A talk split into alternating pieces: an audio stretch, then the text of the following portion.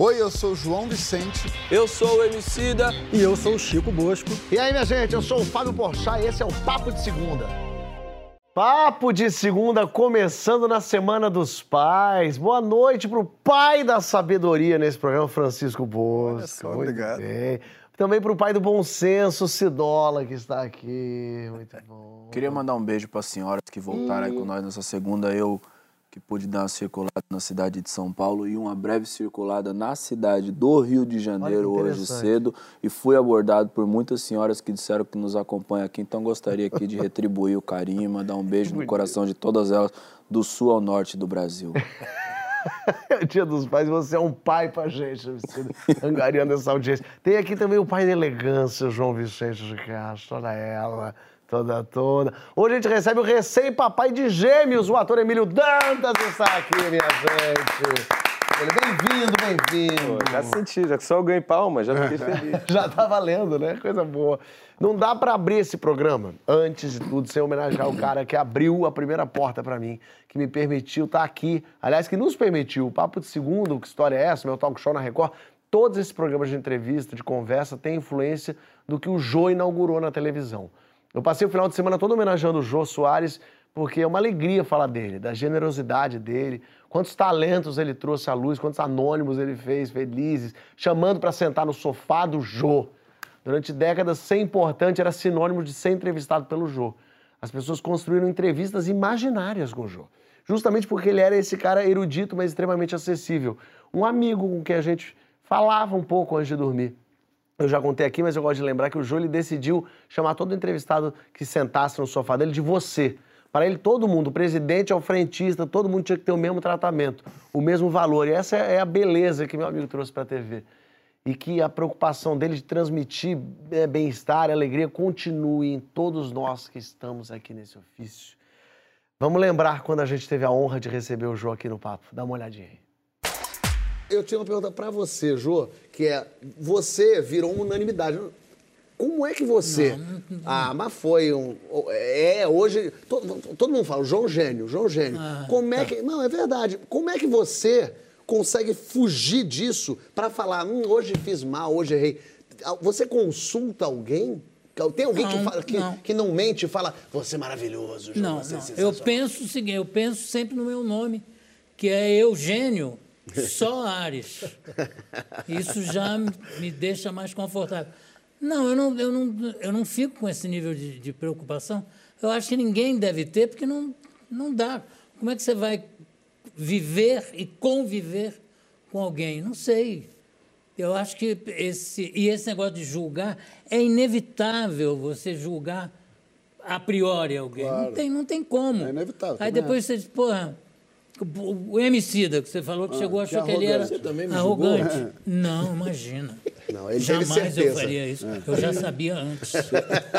Minha gente! Ah, não, não vem ah, falar É. Não me é traga chegada notícia como hora, essa. É É chegada ele. hora. Que é? Acabou. Acabou. Você acredita, Jô? Ah, eu também adorei. Obrigadíssimo. Obrigado a vocês. A gente ama você, Jô. Bonitinho. É, que demais, velho. Hoje a gente inaugura a era pós-Jô na televisão. Mais uma vez, obrigado ao pai de todos os talk shows do Brasil por tudo que ele fez. E já que estamos falando em pai, domingo agora é Dia dos Pais. E junto com o Emílio, que é paizão de primeira viagem de gêmeos, a gente debate aqui o que faz de um homem um pai. O pai ainda tem que cumprir o papel de ser o provedor, o protetor, a autoridade da casa? Ou os pais já estão mais afetivos, mais presentes no cuidado cotidiano com os filhos? Ajuda a gente lá na hashtag Papo de Segunda no GNT. Por trás desse homem jarrão aqui, ó. Esse homem, ó, ele bonitão lá. E habita um paizão coruja babão. Olha a fofura que virou a vida de Emílio Dantas, agora que além de pai de pet, é pai de rock roll. Bota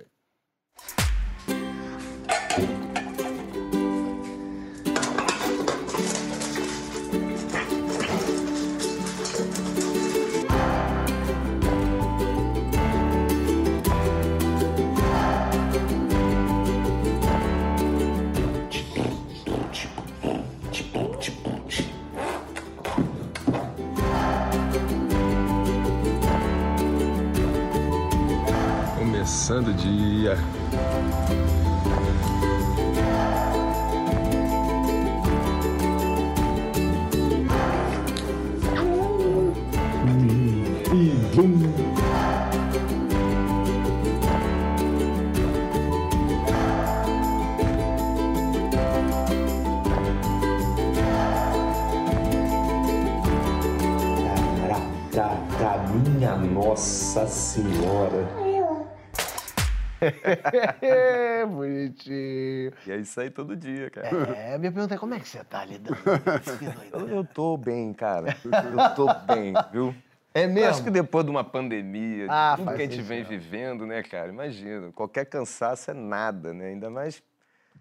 Enfim, a gente quando vê aquela carinha ali, né, cara? Você pode estar com derrubado, detonado, mas enche, né, o tanque na hora, assim. Eu acho que esses pais todos são pagos pra falar essa mesma frase. Claro. Tem a seita dos pais falando, não pode falar é a mal teoria, do seu pai. é a teoria do, do- da, da, da piscina gelada, né? É. Quando você se já tá na piscina gelada, você quer chamar um outro pra cair. Ei, É, Tremendo. tá ótimo. Mas, Emílio, no fim das contas, a mãe era criança, gesta criança, nove e meia. Todo mundo fala que mãe tem uma ligação umbilical com a criança, vi- visceral e tal. Você se transforma em pai? Você se percebeu pai? Nasceu, você falou, isso, sou pai. Demorou um tempo pra perceber. Na gravidez, você já sacou. Como é que um homem se transforma em pai? Cara, eu acho que isso vai virar uma constante, assim, a busca dessa, dessa, dessa certeza de se ser pai, porque ao mesmo tempo você também se descobre que você sempre foi pai. Como assim? Porque a sua história não vai deixar de, de ser a história que você viveu. Uma hora você vai ter que explicar e contar para seus filhos tudo aquilo que aconteceu e tudo aquilo já está acontecido. Então, a partir do momento que você vira pai, essa história não está apagada. Né? Você, você permanece com ela. ela. Ela vai continuar sendo a história do pai, que nasceu ali naquele Bonito momento. isso, cara. É bonito. Bonito é Então eu sempre e eu, eu viajo todo dia, mas todo dia mesmo, assim, na- na- nessa questão do o que é o ser pai e o que é essa coisa louca, né, ter eles por perto e o que, que a gente entrega e tudo. E eu acho que é, é- é a falta de resposta mesmo a essa pergunta do negócio. Sei. é não parar de perguntar, talvez. Gêmeos, tudo bem, eles têm seis meses, vão fazer sete agora. Ainda é pequenininho, mas já dá pra entender que você tem que ser um pai diferente pra cada um deles ou ainda é um paizão pros dois ao mesmo tempo? Acabei de realizar isso. Agora que você falou, eu nunca imaginei que Bem pensado, dois Porchat pais, é. fala. Bem pensado. Boa, boa, Porchat. Ainda não pensou nisso. Não, É porque eles cara, ainda não têm muito. É, não, não tem, não tem muita diferença, eles revezam muito o humor ainda, até porque quando um Já surge sabe com quem uma- é quem. Já, não. tá Eu, ma- eu marcaria Não, apesar. Ó, eu vou eu vou falar duas coisas. A primeira é que você falou do- no início ali, né? Do, do todo pai fala isso e tal, mas que eu acho um negócio muito triste, às vezes. Tu tá andando com gêmeos, as pessoas gostam de se encontrar na desgraça, né? Elas falam assim: trabalho dobrado, hein? Aí você mete um não. Aí, não, eu Nossa. falo alegria também. O cara fala, é. é." E, e- mas é louco como as pessoas nunca se encontram e falam, porra, é maravilhoso, né? Dois, ou tipo, porra, que, que vibe boa, que, né, que lugar maneiro que você tá vivendo agora. É sempre. E, e medo Nossa, quando? Quando que dá medo? Que medo? É, de ser pai. Ah, acho que também é constante, né? O Constante. medo é. é. Se não, não de ser o pai, Sim, mas sim, é. de não ser o pai que você está imaginando, né? E, e- e pensando que. e torcendo para que você seja, porque você é, é incontrolável isso também, né? Eu acho. Assim, depende de uma matemática que, não é só sua, né? Tem a ver com a cabeça da criança, com o que ela pensa. Você tem cara de ser um cara. Eu conheço você um, um- Sim, menos do que eu mais, deveria. mais. Mas, mas você é um cara relax, leve e tal. Mas você já se pegou montando esse pai? Quem deve ser esse pai? Como deve agir esse pai? Como é que ele vai falar quando o filho responder a ele? Como é que ele não deve falar? Você, monta esse pai de adolescente, por Dá exemplo? tempo. de montar. Esse. Esse. Eu, eu- eu só penso nisso, irmão. Você só De pensa 12 assim, pra É o que eu falo, é, 12 o que pra eu frente é que falo, eu minha sei que vai vir. Minha avó falava que era a fase do armário, é tranca e só solta com 18. Porque agora é muito tranquilo, cara. O que eu tô vivendo agora, inclusive eu falando com os amigos pais, né? O Davi Júnior, essa galera, a gente. Ele- Eles falam assim, vai rindo. Eu falo, vou, cara, porque eu vou estar sempre pra trás de você. Então a minha chance de rir é agora. Mas você fica pensando como é que você vai ser nesses momentos? Fico pensando na- a partir dos 12 real. Eu fico. Discute com ele o resto eu acho mentalmente. tranquilo. Fico, fico, meu Deus, que profissão que ele vai inventar, o que, que vai ser, qual vai ser a loucura, qual vai ser aquelas coisas que, que você tem que ter paciência, o bobol, né, cara? Porque eu me lembro de eu criança, eu- a criança passa umas fases, umas, Sabe? Outro dia eu tava na festa de aniversário e, e eu vi uma criança hiper fofa que corria, que falava com todo mundo, brincava e tal. Até ela chegar na brita assim e fazer assim, ê, vum! Jogou. E como se fosse um chafariz. Ela mesmo meteu a cara assim cima. E você fala, não, não tem como você esperar isso, sabe? Pensar que isso vai acontecer, entendeu?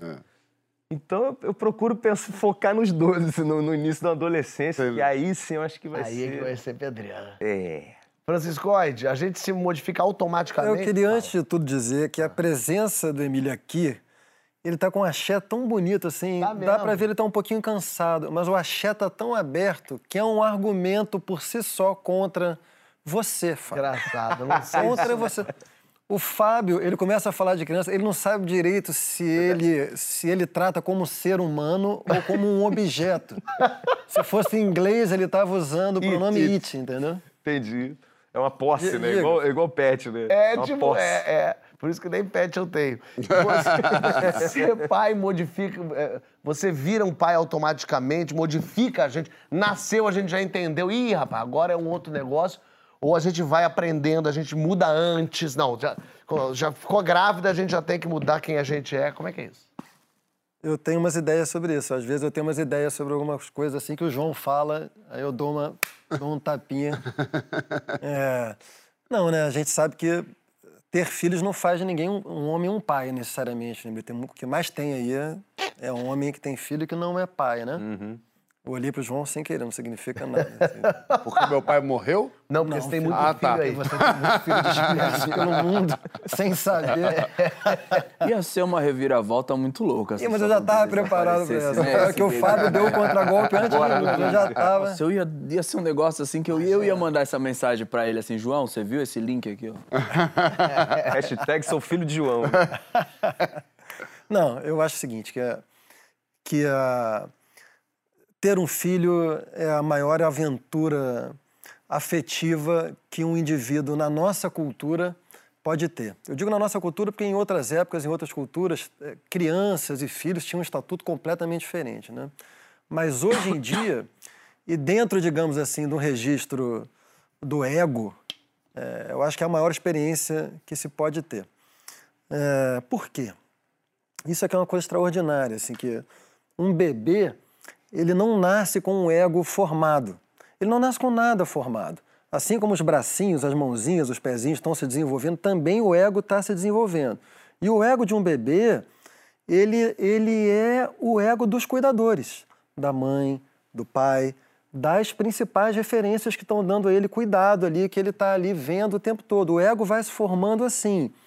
E o que, que isso significa, cara? Significa que você vai ter a experiência de alguém que te ama com a força avassaladora do seu desamparo. Não tem nada remotamente comparável na experiência adulta. Quando você tem uma, uma relação amorosa entre duas pessoas adultas, você tem uma relação amorosa muito mediada por um ego já pronto, com todo o seu sistema de defesas, as suas artimanhas, as suas resistências, aquele jogo todo, é, que às vezes é meio chato, assim, e que sem dúvida alguma limita o alcance do que é uma experiência de amar sem ego. Um bebê ama você tão, assim, Incondicionalmente. incondicionalmente e ele, ele, Mas e ele, ele não... precisa amar, senão ele morre. Exatamente, senão ele morre. E imagina o que que é ser amado por alguém que, se não te amar, morre. É isso que acontece. E isso, e isso tem muitos efeitos, porque isso dá aos pais, às mães, aos cuidadores, assim, um sentimento de ter a sua existência justificada. Porque quando você é um sujeito autônomo, sem filhos, você tem que justificar a sua existência para você mesmo pelo seu desejo. Não é fácil. Por exemplo, o que é a depressão? A depressão é quando o seu desejo não é capaz mais de sustentar a sua existência. A sua existência ela, ela não tem o, desejo para apoiar, ela cai. Sabe? Um bebê, um filho, te dá isso, cara.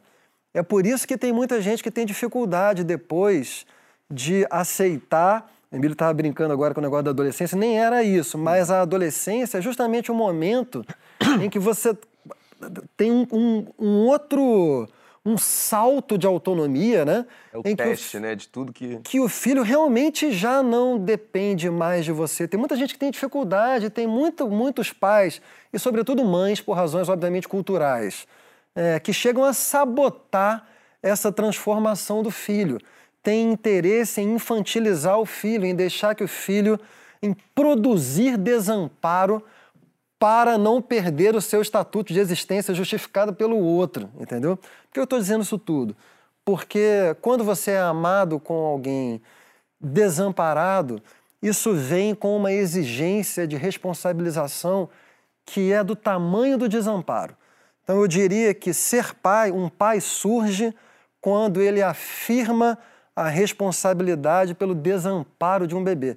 E ser responsável pelo desamparo de alguém não é comparável a nada mais também em termos do que isso exige de mobilização da sua própria vida. né? Acho que aí alguém se torna Falou um tanto sobre mim. O tempo todo que eu estava falando do bebê, eu estava É, pensando... claro, é uma, uma Agora, essa questão do incondicional é que às vezes me pega. Assim, não existe nada nessa formação do ego que seja instintivo, que esteja fora desse âmbito da, do acompanhamento desses pais, desses acompanhantes. Eu acho uma, uma boa questão. Assim, eu, a- falando a partir da psicanálise, o, o Lacan tem uma imagem que eu acho muito boa, assim, que ele fala que o ego de um bebê, é, para a gente usar uma metáfora, ele não é como, por exemplo, um fruto, uma manga, que tem um caroço. O caroço seria uma essência, alguma coisa anterior à existência. Né? Ele fala, não, a, metáfora que a gente deveria usar é a de uma cebola cujas camadas, ao serem descascadas uma a uma, Desaparece. desaparecem. Não tem nada, né? E Lacan comia manga? Acho que cebola. Bom, certamente faz chorar. O Marcos Pianjas, pai de duas meninas, faz sucesso falando da nova paternidade. É o autor do livro O Papai é Pop, que acaba de virar filme com Lázaro Ramos e a Paula Oliveira. O filme tá muito legal, vai estrear já já. Ele falou com a gente. O filme trata da solidão da mãe, claro, de uma mãe que está vendo que seu marido não sabe ser pai. O filho trata também da solidão de um homem, um homem que não tem para quem perguntar, um homem que não ninguém, ninguém explicou para ele como é que faz, um homem que não teve pai. Eu começo a escrever sobre as minhas filhas quando nasce minha primeira filha, e eu começo a escrever sobre isso, cara, porque eu não tive pai, e eu quero ser o pai que eu não tive. Eu quero ser o pai que eu idealizei, eu quero ser aquele pai que, pô, que eu sonhava. Dez anos depois, começa a mostrar na internet, liga uma editora, vamos fazer um livro, vamos. E o livro encontra 500 mil famílias e me liga um cara, o Gabriel, meu, vamos fazer um filme nessa parada. Ai, que coisa linda. Como é que alguém pode abandonar uma coisa maravilhosa dessa? Ô, meu filho, esquece isso. Agora é hora de se concentrar na sua filhinha, cuidar dela. Ela é a coisa mais O importante. que, que é um pai, né? Qual o papel de um pai? Tipicamente, o que, que é um pai? A mãe, então, representa aquela ligação biológica com a criança. O bebê sai daquela mãe e imediatamente encontra conforto, colo, encontra alimentação. E o pai é essa figura que diz: opa, opa, agora vem cá, vem aqui que eu vou te mostrar que o mundo não é só você e a sua mãe, né? Que, o, que você não é um ser só com a sua mãe, que aquela ligação não é uma ligação biológica, você é um ser próprio, né? Então o pai é essa figura, ou paternar seria esse, papel de dizer: olha, existe o mundo. Eu vejo que o papel da mãe hoje é continuar sendo esse, esse, esse ponto de conforto e, e de iluminação para tantos, tantos homens, tantos filhos, tantos, tantas filhas, mas também é, dividir ou permitir que o homem entre né, na, nessa relação. Porque justamente por essa carga cultural da mulher ter que fazer tudo, a mulher então se sente obrigada a ser perfeita e obrigada a estar o tempo todo fazendo tudo, e isso é desgastante e ao mesmo tempo afasta o homem. Eu adoraria que essa que esse empoderamento relacional nos colocasse também nessa conversa. Deixa o, homem fazer e às vezes é do jeito dele, às vezes é um jeito diferente do seu, mas não quer dizer que está errado. Então eu acho que a gente tem a chance aí de de também desconstruir a maternidade como uma maternidade que faz tudo e que entrega o bebê para o homem para que o homem faça o seu papel, o seu papel de pai e também, eventualmente, o maternário, o seu papel de mãe. Porque a gente também tem dentro da gente todas essas sensibilidades, essas capacidades do cuidado. Curioso, né? Que chama reunião de pais e nunca tem pai. Gay, com certeza. Lázaro, maravilhoso.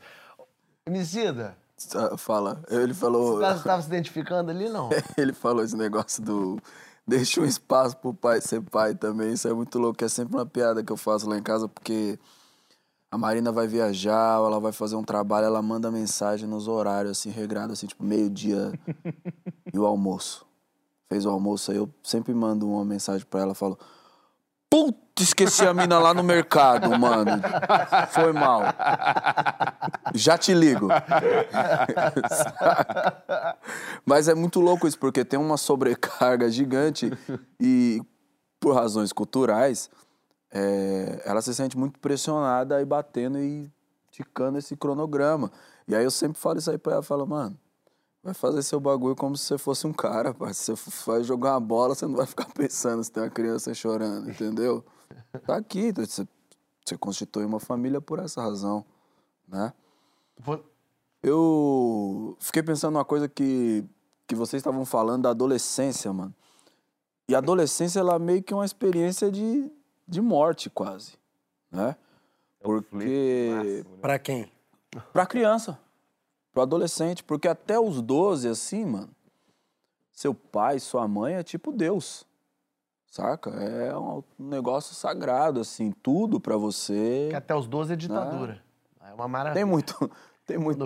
Democracia que é chato. Tem muita maleabilidade ali também até os 12, né? Agora, quando chega aqui as as primeiras faíscas, né? Os primeiros desencontros, que aí você começa a se encontrar com você Exatamente. e você vê que não necessariamente a opinião do seu pai e da sua mãe precisa ser a sua, saca? E aí vai morrendo, vai diminuindo, né? Esse, o que que o seu pai e sua mãe significa. E acho que isso mexe muito com, a- com o ego de algumas pessoas. E o louco é também uma descoberta que eu fiz que, que adulto erra. Também que você não sabe, né? Quando você é moleque, você acha que tudo que adulto fala é, Aham. é, é certo. Acho que esse é o Valeu, momento em que você deixa de ser o filho. É. O Obama tem uma frase na biografia dele que ele fala isso. Ele fala um, um filho deixa de ser um filho quando ele consegue pensar os pais para além do que os pais se pensam. Quando você consegue ver o seu pai para além daquele papel que o seu pai está tentando passar para você. Seu pai, Falar, sua cara, isso é uma Total, E é burrice. bastante dolorido. Louco. Aí É, deve ser. é horrível, Não, né? Porque você mim, perde o, a coisa mais segura do mundo é que seus pais são perfeitos. Eles praticamente É, são mas- trocados, né? É, é. Mano, Parece tirou o chão, né? Eu vi isso aí muito forte porque eu tava vendo um filme com as meninas, chama Red, é um filme da Pixar. Ah, é. Linda. Do monstro. Malandro. E pras duas, tanto a caçula quanto a mais velha, foram experiências completamente diferentes. Pra Tereza, de quatro anos, é um filme de terror. o meu, a menina tá brigando com a mãe dela. Ela chorava. A Estela, com 12, tava tipo assim. Pode crer. Mano, isso pode acontecer. Mas você que, você que saca esse momento da vida de um adolescente, você tem medo do momento em que a sua filha adolescente vai pensar isso de você? Esse Leandro, cheio de marra, sabe porra nenhuma. Não, porque eu sei que sai faísca. Acho que é normal. Eu, eu não tenho essa parada idealizada, entendeu? É uma coisa que eu sempre falo, assim. Eu acho que uma boa maternidade e uma boa paternidade, ela não significa necessariamente você não errar. Tem que ser vivo, né? Não, muito pelo contrário. Eu acho que o que define uma boa experiência de paternidade e de maternidade é você estar preocupado em acertar, saca? Agora, isso aí na prática, vão ter momentos em que sua perspectiva ela vai ser arcaica, você não vai. Isso eu acho bem, acho bem importante o que você está falando. Porque se, se os pais entram, chafurdam nessa fantasia da sua própria idealização, né, a tendência é ser muito agressivo com o filho. Quando Você vê o filho mais tem, né? Tem Bem- muito. Bem possível. É. É, e tem uma parada que Tem nós ideia mais é... moderna de- desse pai que tudo bem errar, tudo bem É não uma saber ideia, falar. né? É, exatamente. isso Mas que eu voltei nessa palavra do incondicional, porque eu acho perigosíssima essa palavra, né? É quente. Esse, mas esse lugar é muito louco de não errar nessa coisa. É? Que é uma parada que pra nós também é difícil de esvaziar enquanto cara, porque em geral os caras se consideram suficiente, né? Se, se, se você se olhar no espelho e se pensar em suficiente e dizer eu não sei, é muito difícil, principalmente numa relação como essa, sabe? Pra mim é, um- é uma parada muito foda assim, foi um negócio que eu fui inventando, já foi uma coisa sufocante, já foi uma coisa amedrontadora, já foi um negócio desesperador. É, acho que até já disse aqui uma vez. A Marina uma vez me disse uma frase libertadora que é tipo: eu justificava tudo com eu não tive pai. Saca?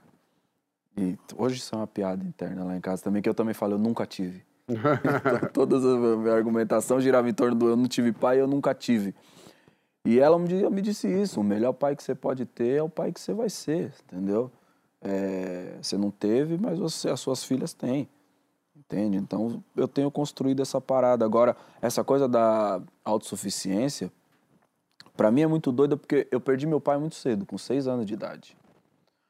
E desde os seis anos de idade, todo mundo fala pra mim a mesma coisa. Agora você é o homem da família. Agora você precisa cuidar de todo mundo. Então eu cresci noiado com essa responsa de, mano, eu sou a pessoa que precisa cuidar de todo mundo. O Fiote fala isso às vezes. Porque eu várias vezes fui o pai do Fiote.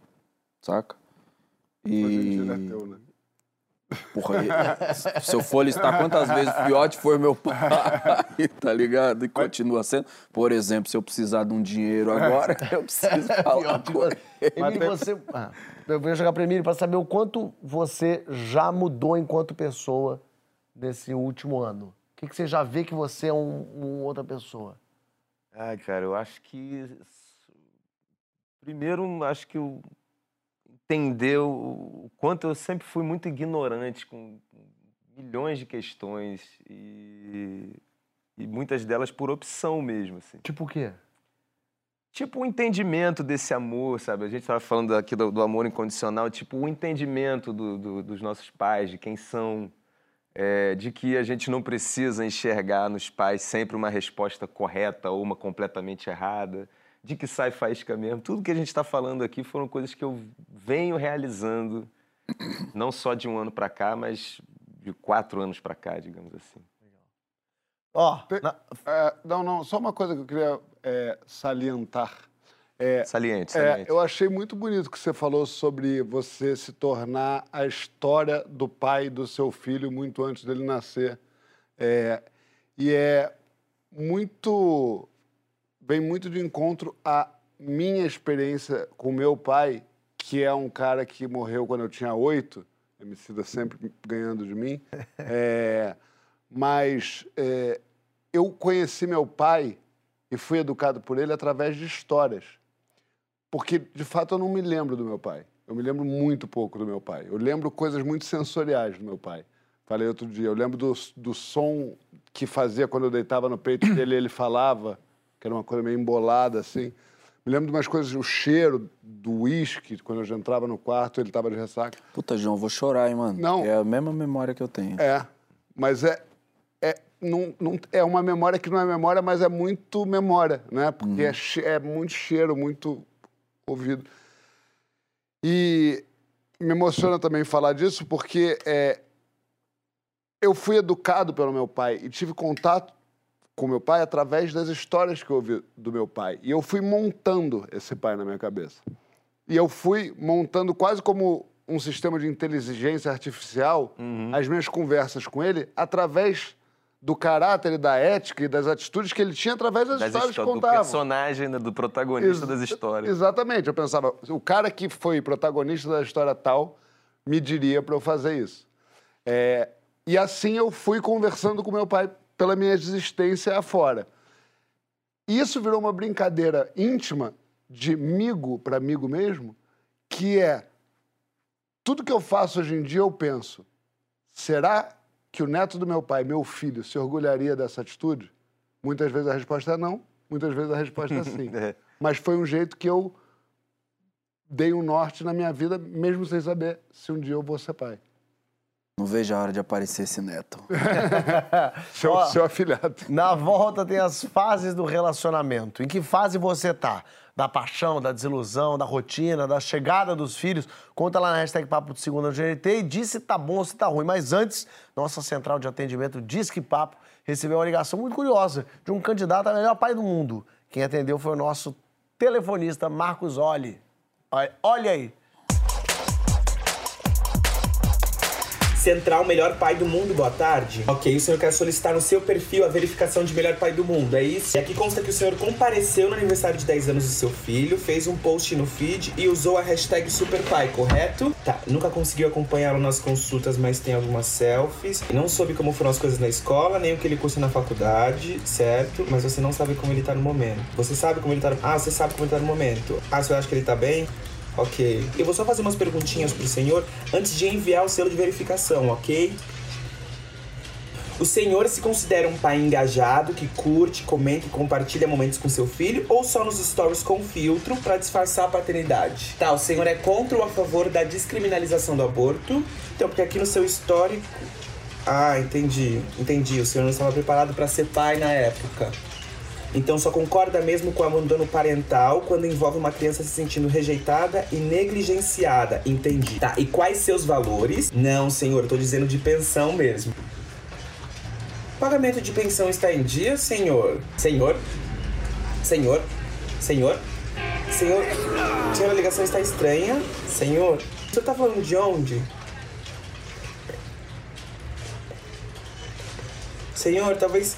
Senhor, talvez seja melhor contratar o seu advogado, senhor. Ok, agradecemos a tentativa. Até o ano que vem.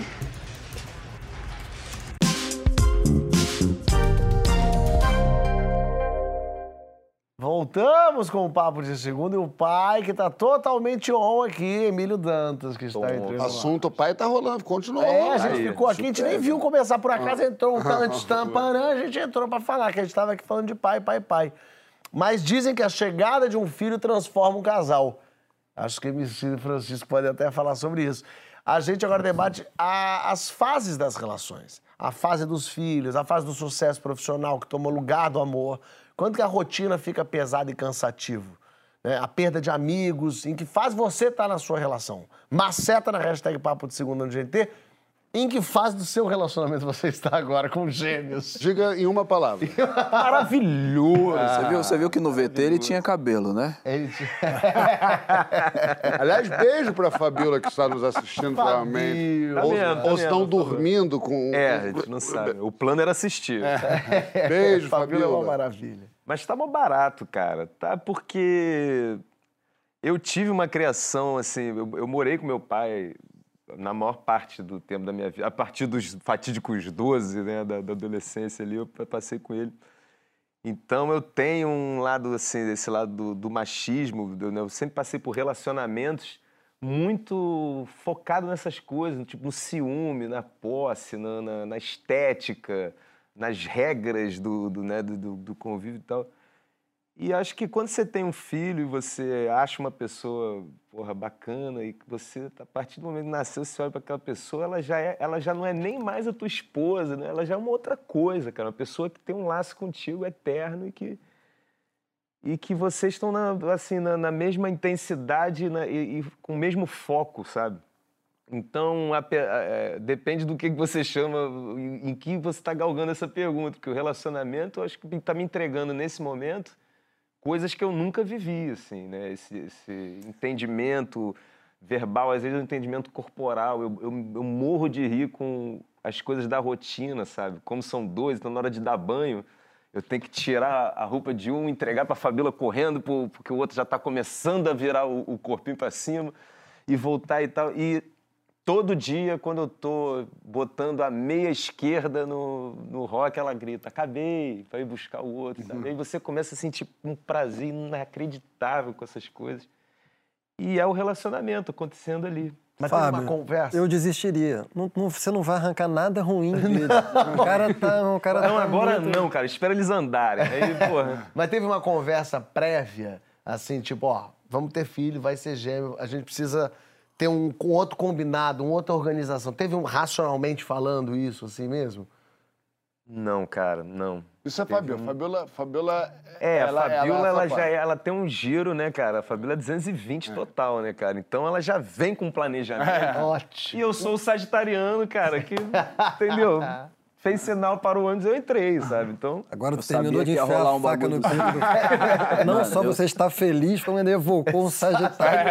É, adoro, adoro também quando vem o signo, que aí você pega ele de jeito, já botou um... Não, porque eu vi, por exemplo, com- com a, com a minha mulher, a gente, a gente conversa bastante. Aí quando foi entrar esse ano, eu falei, meu amor, sabe que a gente está entrando no sétimo ano de uma relação e o sétimo ano é conhecido como o ano da crise. Então a gente vai ter uma crise. Porque todo mundo fala que tem, é possível que tenha. Então a gente tem que ter mais cuidado com a gente. A gente tem que prestar mais atenção na gente. E a gente tem que é, perdoar um pouquinho mais aos outros. Porque eu vou te encher o saco mais que o normal, provavelmente. Porque é isso, todo mundo fala que a crise dos sete anos, a crise dos sete anos. Então, dificilmente a gente vai escapar disso. E você sabe que foi bom a gente ter conversado sobre isso, porque eu volto e me acontece uma coisinha, eu penso, olha eu preciso ter essa paciênciazinha. Deixa eu segurar aqui. E, e de conversa, então eu fui tentando antecipar a crise dos sete anos pra tentar armar o ela. tempo Eu amo- fazendo a barricada, né? É, é, exatamente. Mas o, Eu amo que o, Fábio acho não que- acredita em signo, mas acredita em crise dos sete Ué, todo mundo com sete anos separa, todo mundo fala Todo isso. mundo tem Ah, signo todo mundo fala que ariano é ciumento. Não, não, não, não, não. Não, mas todo ano tem uma crise. Você fala do nove, alguém fala, pô, já ouvi a crise é, dos crise do nove. nove. Aqueles do 7 eu ouvi que era um, um marco, assim. Aí eu falei pra ela, vamos ficar atento, porque pode ser que isso faça algum sentido, talvez não. Mas sabe que esse foi um ano que a gente teve umas... uns Ela me ligou, ela me falou. não, fiquei te Eu e o ligando. Fabiola, acho que a gente vem realizando Olha- muito junto as coisas, Sim. sabe? Então, assim, de raiva, vez em quando a gente realiza que tá brigando. Tipo, pô, tão brigando, tão brigando, cara. Tamo, tamo. Mas você tá afim, tô um pouco, então vamos continuar, vamos. Aí a gente, a gente dá uns pauses, às vezes analisa e volta, sabe? Aí briga. E aí briga, ou discute, ou debate, aí dá um tempo, mas a gente não, não, não- não curte muito, sabe? De vez em quando eu tenho uns rompantes também, uma vez. A gente não curte muito brigar. A gente não curte muito, não. Uma vez o quê? É, porque tem gente que curte. Eu quero ver se teve uma vez. Você falou. Não, teve uma vez que ela tava, porra, a gente, a gente, nós somos pessoas que falamos demais, eu e Fabiola, né? E aí, obviamente, a gente tem que ter o dia que um fala menos, o outro fala mais, então. E aí teve um dia que a Fabiola acordou já no giro também, e aí ela, eu não conseguia falar, porque ela tava me enchendo de informação. e aí teve uma hora que eu gritei, eu falei, pô, cara, que não sei o que, não sei o que. Ela falou, não precisa se gritar, é, você não precisa gritar. Eu falei, preciso! Eu tô gritando porque eu preciso, porque eu quero gritar, porque eu posso gritar. Mas- E aí acabou também, eu gritei, nem lembrava mais do que, que era. e tal. Mas a pandemia, sabe? Eu acho que tudo isso já foi azeitando. A gente realmente ficou em casa, né? A gente foi sair de casa depois de um ano e, e- e seis, sete meses, eu acho. Sabe? E a Fabiola é essa pessoa que, antes da pandemia, ela falou: vamos ter um teclado em casa? Eu falei: vamos. Eu botei e eu passo três horas por dia, no mínimo, sentado naquele teclado, tentando aprender todo santo dia. E ela, cara, nunca. Nunca reclamou, não, mentira, ela reclama praticamente todo dia. Mas nunca virou e falou, cara, não faça isso. Chega. Chega, nunca quebrou o teclado. Muito fofa, ela nunca quebrou meu teclado. Nunca, pô, quatro anos. Nunca a me bateu com aprendendo. um porrete pela Adorei nuca esse. Não, cara isso já. Botou o sarrafo no lugar certo. né? Francisco, três filhos. Qual a diferença do, da- de, de Madá pra, pra, Yolanda. Pra quanto? Quem você gosta mais? Vamos começar. Quais são as idades? Peraí, vai lá. O Ioiô tem 10, o Lourenço vai fazer 9 e a Madá tem 1,5. É, são chegadas diferentes de filhos em momentos diferentes de vida, assim. sim. Impacta da mesma forma? Cara, não. É, eu, eu- os meus primeiros dois filhos, eu estava num momento da minha vida em que eu abri completamente para ter os filhos. E eu era mais jovem, a minha vida permitia mais isso, assim. E, e o fato de terem sido os primeiros me colocou num estado, assim, de ebriedade passional, assim, que eu acho que é importante quando você tem bebê, porque bebê é um acontecimento louco. Se você tá louco, você tá regulado ali com. Agora com a Madá, o mais velho, e eu, e eu mais sóbrio. É, então foi mais difícil, assim, por esse aspecto, porque não era mais novidade para mim. Então, assim, eu fazer esse movimento de abertura radical que o bebê exige, né? eu tive mais dificuldade para entrar. E a Ana, minha conge, sofria com isso, porque tinha naturalmente né, a expectativa de que eu tivesse alinhado com o mesmo acontecimento. A mesma excitação. A mesma Porque foi o primeiro filho excitação. dela, né? Primeira filha dela. Então, assim, quer dizer, na verdade, ela tem uma relação com os meus filhos, assim, de, de, de tanto amor e dedicação, assim, que já, que já são filhos dela. Mas o primeiro bebê Sim. dela, né? Então, eu demorei um pouco a me alinhar. Vocês estão vendo com essa cara? Ju? Não, porque toda vez que você fala bebê, eu rio. Julgando, tá te julgando. Ri toda vez que eu falo bebê. Bebê. Ah, o bebê. Mas assim, mas eu sou louco por beber banana. O João é uma pessoa muito ruim, né? O João é uma pessoa muito ruim. O João tem. Sabe qual é a tese do João, menina? Qual? Ele fala isso seriamente. Ele fala que eu só me apaixonei pela Madá quando eu vi que ela era muito bonita. Mas é verdade. O que é uma, o que é uma loucura. É verdade. O que é uma Quando tinha loucura. cara de joelho, ele falou, é, uma tá- a garota, ele falava, a garota chorou muito essa noite. Aí começou a Não ficar fala com- isso na televisão, as pessoas acreditam. né? Mas aí começou a virar uma, uma Eu beleza. sou louco por Também não tem mais credibilidade pra isso, não. É, o jogo. Não, e, e, Emílio, assim, a- essas coisas que a gente fala das dificuldades, né? São dificuldades com enorme responsabilidade. Eu até falava uma frase, que não é uma frase muito simpática, mas ela é verdadeira, que eu acho assim, que quem reclama está engajado, entendeu? Eu reclamei muito, é verdade, assim. Eu infernizei muito a vida da Ana. Eu eu não vou mais olhar para você. Não, mas eu tô concordando. Mas eu sempre dizia isso, ó, eu, eu reclamo porque eu tô aqui. Em tudo. Então você já tinha largado a tua a toalha, né? É, porque é. Eu, eu, poderia, eu poderia, eu conheço gente que não Fácil sair reclama. fora, né, cara? É fácil sair fora, é fácil tapar Eu tô embarca- embarcado, eu tô, portanto... eu tô em tudo, é. eu reclamava de madrugada, eu reclamava no pediatra, eu reclamava na cólica, mas Cara, eu tava em de- todos os lugares. Isso é entendeu? Francisco Bosco em sua essência. É ele, é ele conseguindo trazer razão ao fato dele reclamar. É isso que eu ia falar agora! Ele conseguiu dizer que o fato dele reclamar é uma maravilha. Encher teu saco, Ana, é um sucesso meu. Você tinha dá pro satisfeito Você de devia levar as mãos pro, mãos pro céu que eu tô reclamando aqui. Eu tô dando muito elemento pro João me conhecer muito bem. Isso. Isso ainda pode e será usado contra Tá, você. já tá, já Tudo tá. tá, dado dentro. contra ele. Mas eu, eu, eu- uma coisa que eu falei isso, até no meu casamento mesmo, quando eu fiz a cerimônia pra casar e tal, eu falei uma coisa pra Nathalie que é: eu nunca vi uma pessoa batalhar tanto por outra. Porque teve um momento da vida quando eu fui pra São Paulo, então mudei de estado pra fazer um talk show, que daí eu tinha que me dedicar na TV aberta, era diária, era todo dia. Cara, ela falou, eu vou junto. Aí ela foi pra São Paulo, não conhece ninguém em São Paulo, não tinha o menor interesse em São Paulo.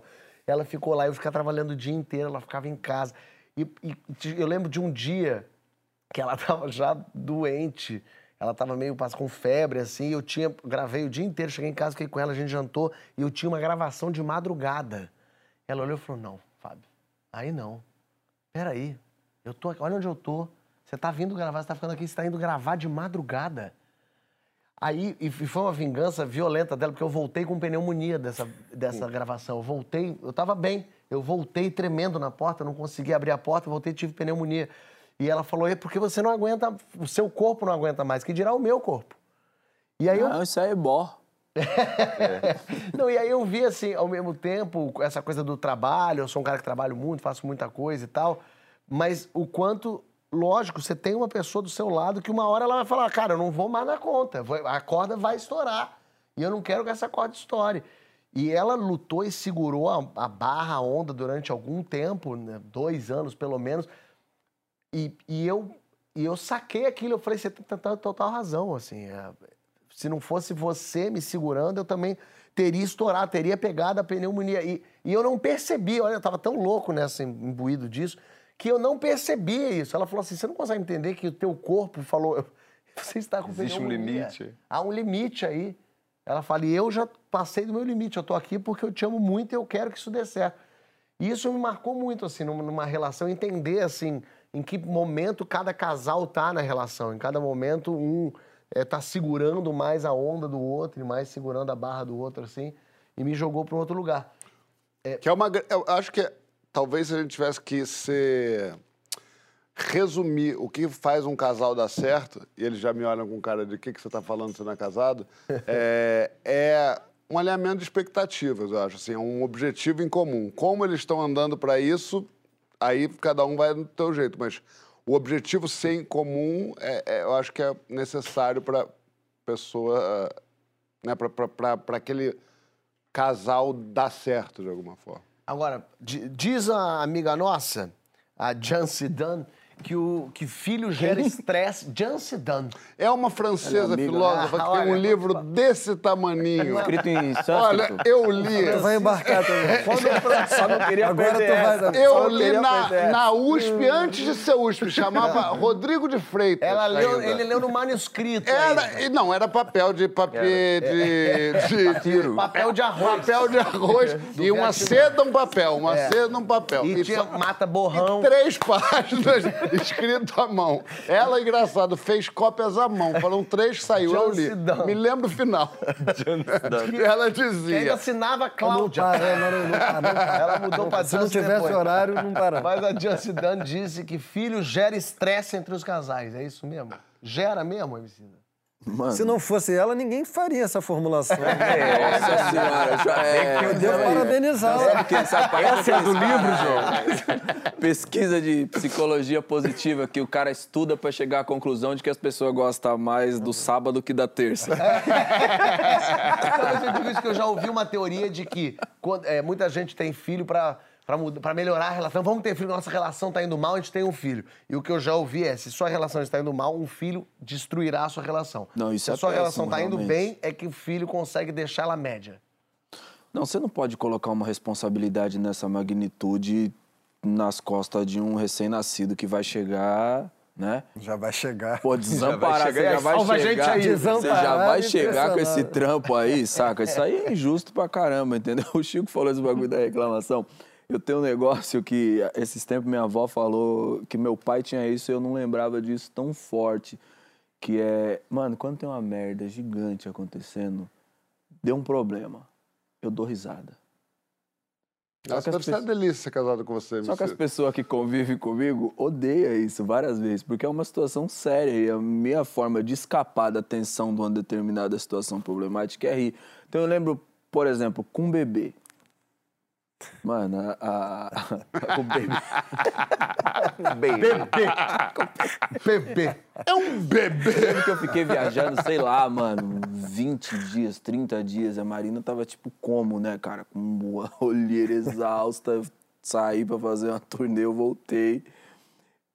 E eu deitei na cama e a Tereza veio de madrugada, subiu na cama, deitou do meu lado, porque ela tava com muita saudade.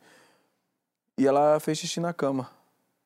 E eu pensei, eu tava muito feliz de dormir na minha cama, e eu senti minha cama esquentando de madrugada. E eu falei, comecei a rir três horas da manhã, quatro horas da manhã, pensando, ô vida filha da puta, primeira vez que eu tô dormindo na minha cama. Essa mina mijou em mim. Ah, isso E aí a tu é Marina paz, acordou lá na outra beirada e começou a rir também, que tipo, que desgraça. cara. Isso aí, eu sou mijado direto pela madrugada. Benção, né? Avião, avião, a Ana já bota no meu corpo. Sabe que, que É hora do xixi, né? já sai, já leva outra camisa. Ó, a gente tem aqui um tweet interessantíssimo de uma tal de Fabiola Nascimento. Ih, Tá aqui, ó. Deliciosos, tô ligadona aqui. papo- É nice, nascimento? Adora. Tá aqui a Fabiola. Tem muita gente falando da Márcia Vieira. Convivência é a concessão de ambos os lados. Caso contrário, não tem como superar os momentos difíceis. Aí a É Samanta. porque tem essa coisa também que falou, né, de pô, ter o filho pra salvar, porque também depende da realização das pessoas de do que que tá acontecendo naquela relação, que às vezes ela já morreu, É. você já tá bicando ela pra frente, entendeu? e o filho vem. É uma Isso é- relação mas morto isso- muito louco. É, não, pior. Resident Evil. O morto muito louco, você ainda dá risada. Resident Evil é um bagulho que tá morto e ainda faz mal pros outros. A Samanta falou uma coisa que eu adorei, que a felicidade de um casamento mora em duas pessoas alinhadas e uma diarista semanal. Ah, rapaz. Faz diferença.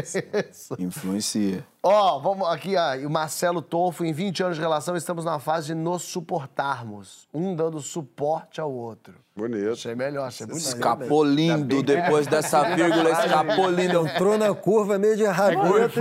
Cara, o computador dele tá sem a tecla delete, né? Ele foi escrevendo e foi aí, Como é que eu faço agora? e o Marcelo e a Amada colocou aqui: Eu tenho uma filha que foi desejada e sonhada, é a coisa mais maravilhosa do mundo. Ser pai da Manuela me enche de orgulho. E ela garantiu que ser pai é a melhor coisa do mundo quando me deu uma neta. A Lisa. É ser pai em dobro e um amor imensurável. Ixi, o dia que eu for vô, aí vai me lascar. Você já é um vô pra mim. É, você nasceu vô, né? Você é um vô que Você eu nasceu tenho. aposentado, Emicida. Você nasceu já tirando... Não, de verdade. Eu não sei, eu não sei quanto tempo eu aguento, Chico. Ó, na volta a gente vai falar das Eu preciso trazer uma tradições. criança pra esse programa pra ver se salva. Vamos falar das tradições. Quando é que é bom manter, quando é que é bom quebrar a tradição? Chá de revelação do bebê, despedida de solteiro, amigo secreto, festa de pet. Qual desses rituais aí você queria ver abolido da humanidade? Rasga na hashtag Papo do Segundo GNT. E em 2022, isso é muito importante, toda a renda do Criança Esperança vai para projetos que atuam para transformar por meio da educação. Então, para doar 7 reais, ligue 0500 2022 007. Para doar 20 reais, 0500 2022 020. E para doar 40 reais, 0500 2022 040. E você também pode contribuir pelo site e até por Pix. Vamos ajudar a escrever novas histórias de esperança. Olha só quem foi lá ajudar. Nosso MC Dola, sim, conversou com o Gerlan Pereira, que fundou uma associação cultural e esportiva para jovens lá no Parque do Xingu. Vamos lá.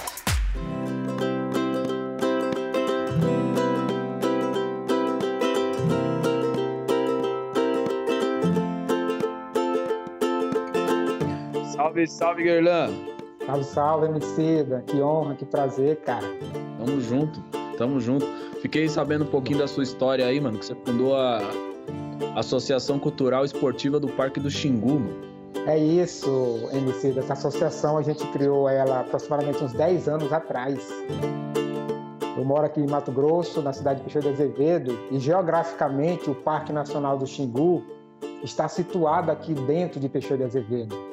Então a gente tem uma das maiores etnias aqui no nosso território. Meu mano Gerlan, é, me fala um pouco da associação especificamente, que tipo de curso ela oferece, é para criança de qual faixa etária, adolescente, jovem, como é que é essa parada? Quando a gente formalizou a associação, é, a gente veio do, do- do- do mundo do hip hop, está nesse mundo, e a gente começou a perceber que era importante formar a associação, que a gente teria que atender mais pessoas a partir do que a gente sabia fazer. Então, o que, que a gente sabia fazer? Sabia cantar e sabia dançar. Então, quando a gente formou a associação, a gente começou a oferecer a música, a gente começou a oferecer o break dance e também o grafite. Hoje a gente faz um atendimento aqui, a gente tem aula de balé, a gente tem aula de informática, tem aula de violão, tem aula de música. Mano, eu tô ligado que você também tem uma história muito bonita ligada à cultura hip hop, mano. Eu queria ouvir um pouquinho dessa trajetória sua junto com o hip hop. Até coloquei minha camisa aqui do hip hop, salvou minha vida, pá. Bacana demais, salvou a minha também. Quando eu cheguei aqui, que eu conheci o esporte, eu lembro que eu fui assistir uma festa junina e aí tinha uma apresentação de breakdance. E eu vi aquelas manobras, aqueles movimentos, eu fiquei muito impressionado com aquilo. E à primeira vista, à primeira vista mesmo, falei, pá, gostei demais disso aí. E aí dentro da cidade, como eu não tinha ainda muito habilidade, não andava muito na cidade, eu fui procurar é, quem que era aquelas pessoas, aqueles caras que faziam aquilo. E aí eu encontrei alguns, aí eles marcaram, ó, nós ensaiamos em tal lugar, se você quiser ir. E aí eu comecei a ir, mas aí era tão difícil aquilo, muito difícil, que aí eu comecei a ficar de canto, olhando, mas aí fui mexendo o pezinho, né, fui, fui participando, e aí fui, fui interagindo. Rapaz, e aquelas batidas me, até hoje me, me movem muito, assim, as batidas de hip hop, de breakdance.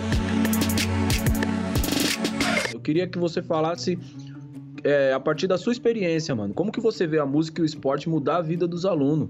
A música é, é uma, é uma resgatadora, sim. A musicalidade, ela nos traz disciplina também. E ela nos traz esse olhar de dizer, ó, eu também pertenço a algo. Porque é a maneira mais fácil de você incluir um jovem, a música. Abre e fecha.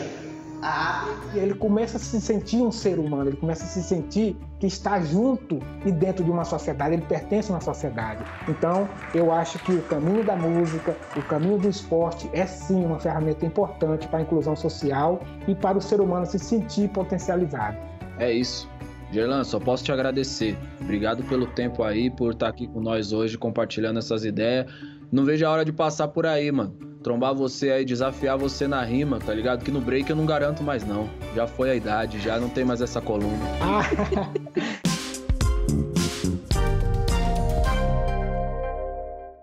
Fofo, voltamos com o Papo Ai, de ai, eu Segundo e com o Emílio Dantas, esse papo. Tá com saudade? Porra. Tá com saudade? Que Eu achei que você pergunta. queria ficar, já emendar o próximo programa. Não, gostaria, assim. Se a gente fosse sair pra beber, provavelmente a gente tem um tempo aí pra eles dormirem. Mas a saudadinha tá sempre ali. Tá sempre jeito. aqui. Isso que você acabou de ver aí, é, é verdade esse bilhete aí. Eu, Emílio Dantas e Fabiola Nascimento comemoram todos os meses versários dos gêmeos. Que, aliás, fazem sete meses amanhã. Isso. Já é meia-noite, não? Já é? Já tá quase meia-noite aqui, quase ó. sete. Feliz mês aniversário, Rock e Raul. Parabéns. Ah, vai ter bolinho? vai. Olha aqui, a gente também Parabéns tem. pra Ah, Que lindo, velho. Sete meses. Olha o mês aniversário. Esse bolo é não vou cara levantar boa, por causa do microfone aqui, mas, pô, obrigado. Axé pra vocês, irmão. Ele não Obrigado. acendeu porque as regras dos estúdios Globo não pode fogo no estúdio, mas. Mentira, eu inventei uma desculpa. Soprei, Feliz né? mês aniversário. Pronto, já avisa a Fabiola. Ela tá vendo, né? Ela tá bom. vendo. Eu tiro de perto do Esse mês Emicida, que o um Emicida tá crescendo o do olho já no bolo. Já. Não vai provar? Foi você que fez, Chico? Não, leva pra casa. Não, vou levar. Me falaram que foi você. Tem que devolver pra Quem que arte fez? depois. Ah, Ó, tenho. Sei não, mas se você quiser deixar ele nessa mesa aqui, Sidão Patisserie. Eu vou deixar fica à aqui tá vontade. bamba. Fica à vontade. Pode ser partida. A gente vai falar agora dessas tradições novas e antigas, boas e ruins. Mêsversário, por exemplo. Chá de revelação do sexo do bebê, com direito a show de fogo de artifício. A noiva entregue pelo pai no altar. Despedida do solteiro. Que tradições você adora e quais adoraria que acabassem? Solta o verbo na hashtag Papo de Segunda GT. Os mêsversário empolgadão é você ou é a Fabiola ou são os dois? Nasceu meio que dos dois, assim, porque o primeiro mês. Ah, foi vocês inventaram? Foi. Não, inclusive, cara, a gente tá aí, difundiu pelo mundo, você viu? Mas no primeiro mês ela simplesmente falou: vamos fazer um bolo? Eu falei, pô, vamos. Aí ela entrou na cozinha, fez o bolo. Aí quando ela fez, eu falei, pô, então vou confeitar. Aí fui na- no mercado, comprei aqueles confe... Granuladinho colorido e tal. Aí ela fez lá um merengue, eu prrr, meti o merengue e tal, não sei o que. Aí fizemos um bolo maneiro e começamos a fazer todo mês, sabe? Virou uma tradiçãozinha de vocês. É uma tradição. Esse vai ser o primeiro bolo que não é a gente que faz, por exemplo.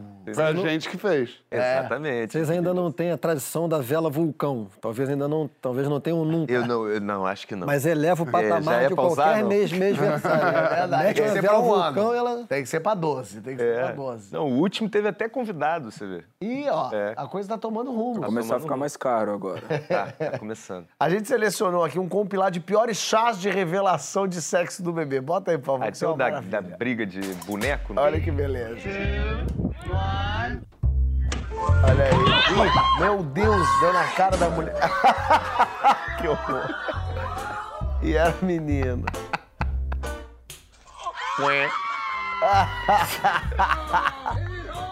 Ah, esse eu amo. Esse eu amo também. Vai estourar, vai estourar, não tem como saber mais. Foi embora. Criança é um Pergunta pra pássaro. madrinha. Vai ser um, um pterodáctilo. Ih, estourou pra baixo, tadinho. Ele ficou chateado. really? Amor. Ai, ficou chateado. Deu na Pelo sacoleira. menos não vai ter mais filho. Pô, na cara da pessoa. Pra que isso, minha gente? O que, que aconteceu? Roxo ou Não, pegou na sogra. E roxo ou quê? Nasce um chihuahua. Na- A pessoa... que maravilha. Tirando o pó do olho, olha, coitada da veinha. Ah, era rosa, Vitor. Ah, isso é meio... Roxo é o quê? Roxo é um chihuahua. Roxo na veio um beta, num saquinho plástico. assim. Que beleza com esse pô. Vocês tinham essa vontade de saber se ia ser menino, menina queria saber dele? Nenhuma, cara. É? É, não, a gente, a gente como a gente fez inseminação, né, a gente tinha até a possibilidade de fazer aquele teste para você saber se tinha algum, algum problema de cromossomo, né? Se até a gente também não. a gente perde. falou, não, vamos passar. A gente quer, a gente quer que venha aí essa galera. Me joga aí. Quer dizer, acabou vindo a galera, a gente nem quis, a gente não botou. A gente botou apenas um. um é, um Mas a chance é um grande, né? Não me fala isso, que A eu vou chance é botar um grande, não é também. Pode vir gêmeo. É grande, Não, vai hein? com um, tá? É um Vai só que eu vou, um. mas com um só pode vir gêmeo? Ué, foi o que aconteceu. Agora- já me dito que não. Mas se, ele, mas, ele, mas se ele botasse Não, dois, ele ia ter um três. só. Que louco. que medo isso. Mas tem.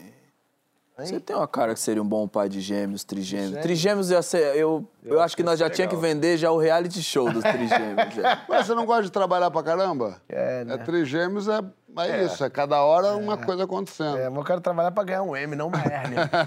Ó, a gente tem aqui umas tradições que a gente que eu vou jogar aqui. Vamos, vamos debater se o pessoal quer acha bom, quer acabar. Like ou unlike pra elas. Isso aqui Vamos é lá. tipo, você acha suave, né? Pode Isso continuar. aqui é, tá de boa, pode continuar. Isso aqui é, tá É, você caído. entendeu mesmo, muito bom. Obrigado, viu? Ó, por exemplo, é, vamos, vamos já falar do chá de revelação, por exemplo. Isso é uma tradição bacana, continua, o chá de revelação do bebê. Pô, depois do que a gente viu aí, não pode parar, não pode, Continua, pode a gente vê até onde vai o negócio. É, eu também Só os gosto. cara- Só por isso. Mano, os caras gostam de ver o circo pegar fogo, Não, pai. Eu vi um esses dias que o. Aconteceu o mesmo que aconteceu com essa senhora aí, só que numa casa inteira, que era um, um negócio gringo. O cara. Bom, gringo, né? Os caras sabem fazer. Megalomaníaco, né? Cara, um avião, tipo esses aviãozinhos que passam na praia, que soltou a tinta no ar. o cara lá da varanda dele vê aquela nuvem lá, só que caiu tudo na casa do, do brother lá, cara. Que pintou piscina, cachorro, carro, varanda, ele, a roupa pra lavar. Só pra por isso, ó, já vale. Só por isso já Mas vale. MC E eu não senti gostou. falta da briga de, É, be- eu de acho que boneco se... gigante, né? Eu gosto. Eu queria, eu queria- Pô, rapaziada, vocês estão defendendo o circo pegando fogo, vocês É. não estão defendendo o chá Achou que era revelação. séria a conversa. Entendeu? Bom, se- nesse sentido, precisa. nesse sentido, eu também sou a favor de continuar. E mês, nivers- mêsversário de namoro. De namoro. Meu, aniversário de namoro é o fim do namoro, né? Em algum momento acaba. Defendendo aqui. Não, Não, agora eu, agora eu pensei que pra mim é pra eu comemorar algum dia. é, não, é, é, é, isso é Pra importante. ter uma chance de sair Correu pra atrás. jantar, né, João? Vou até rever o meu conceito. Pro João ter a chance de comemorar alguma coisa. Não, eu já falei, por exemplo, lá em casa, minha mulher quer comemorar o Dia dos Namorados. Não dá pra comemorar Dia dos Namorados. Aí quer comemorar a- a- o não dá aniversário de namoro, aniversário de casamento. Não dá daí. Não, não, não, não, não. Quero ver o é mano elaborar. Elabora, meu mano. Qual, qual que é a fita? O que que não Comemorar não, comemorar loja. Vamos Só observando que você não começou bem, pra É, você ver se é. você consegue. Post, post de Dia dos Namorados. Ah, o Aí post de, de- eh, aniversário de namoro. Post de aniversário de casamento. Meu Deus, que Que inferno. fala a mesma coisa, né? Aí post do aniversário. Você vai dizer que ama você, pessoa maravilhosa. Aí tem 15 posts igual pra dizer te amo, meu amor, você é o amor da minha vida. Te amo, meu amor, coisa mais linda, te encontrei. Olha a gente lá Como atrás. diria um amigo meu, já sou casado, ainda tem que namorar com ela. mais um, mais um aqui, ó. Eu votei a favor só pra não ser hipócrita aqui. Né? Ó. Porque, pô, Mas eu é gostei. demagogo. cara. Gostei da é empatia do Chico de Bosco namoro, também. não de, de filho. Não, tudo bem, mas filho é só a né? favor. Vou ficar na temática. É, tu não, tu não vai negar né? nada. Não vai negar, agora não há. É nada. livre pra comemorar. Jogar buquê em casamento. Ah, isso aí tá tranquilo. Gosto porque cria. acho divertido. É, Nunca e cria- matou ninguém. Não, e cria uma tensão, de, entendeu? É, dá, dá sexo no ar, entendeu? E No se mirar direitinho, acerta, acerta a inimiga. Quem que é? caiu? Se mirar direitinho, acerta a inimiga. Aquela... No meu teve uma que caiu. Foi pegar, as pessoas vão, a outra se desabou no chão, é divertido. É, tem uma, tem uma briga, assim, as pessoas se estapeiam mesmo. Tem, pelo- tem. É, na verdade, a gente, a gente- É a briga, né, que a gente gosta de ver, né? Nem o buquê. o ok é pro que vem depois do buquê. Exatamente, é. Dá o primeiro pedaço do bolo pra alguém especial. Eu gosto. Ah, isso Não, eu não gosto. Tranquilo, não, tá não gosta, é? Bota a Não, mão. cria um não é conflito, velho. Cria um conflito. Eu gosto de criar conflito, eu gosto de ser escolhido. Cria um conflito. É, rola sempre uma tensão. Rola uma tensão. É, rola uma tensão, uma obrigação de Não, você. eu tenho uma filha geminiana, ela sofre muito nessa hora. Ah, então faz sentido. Não, ela faz sempre sentido. ganha. Não, não, não, quando ela tem que Ah, dar. que ela tem que dar. Ah, nossa. Aí, ó, outra, outra boa. Naturalmente ela queria dar pra mim, mas tem outras pessoas. vendo. Naturalmente. É, Festa de aniversário de pet. Olha, eu, eu amo pets, mas eu acho que não precisa. É, mano. É mesmo? um eu tinha botado por causa de você, então. Eu vi que ele botou e me olhou. Não, festa de aniversário de pet não precisa. Não. Mas o pé ela quer. Talvez um- uma vez a Fabiola tentou fazer uma lá, cara. Ela, ela aí comprou o bolinho pro Chan, né? Pro nosso cachorro e tal. Fez assim. Para! Uau! Acabou. Ele comeu a vela, o bolo, uma bocada só. Você tem um cachorro?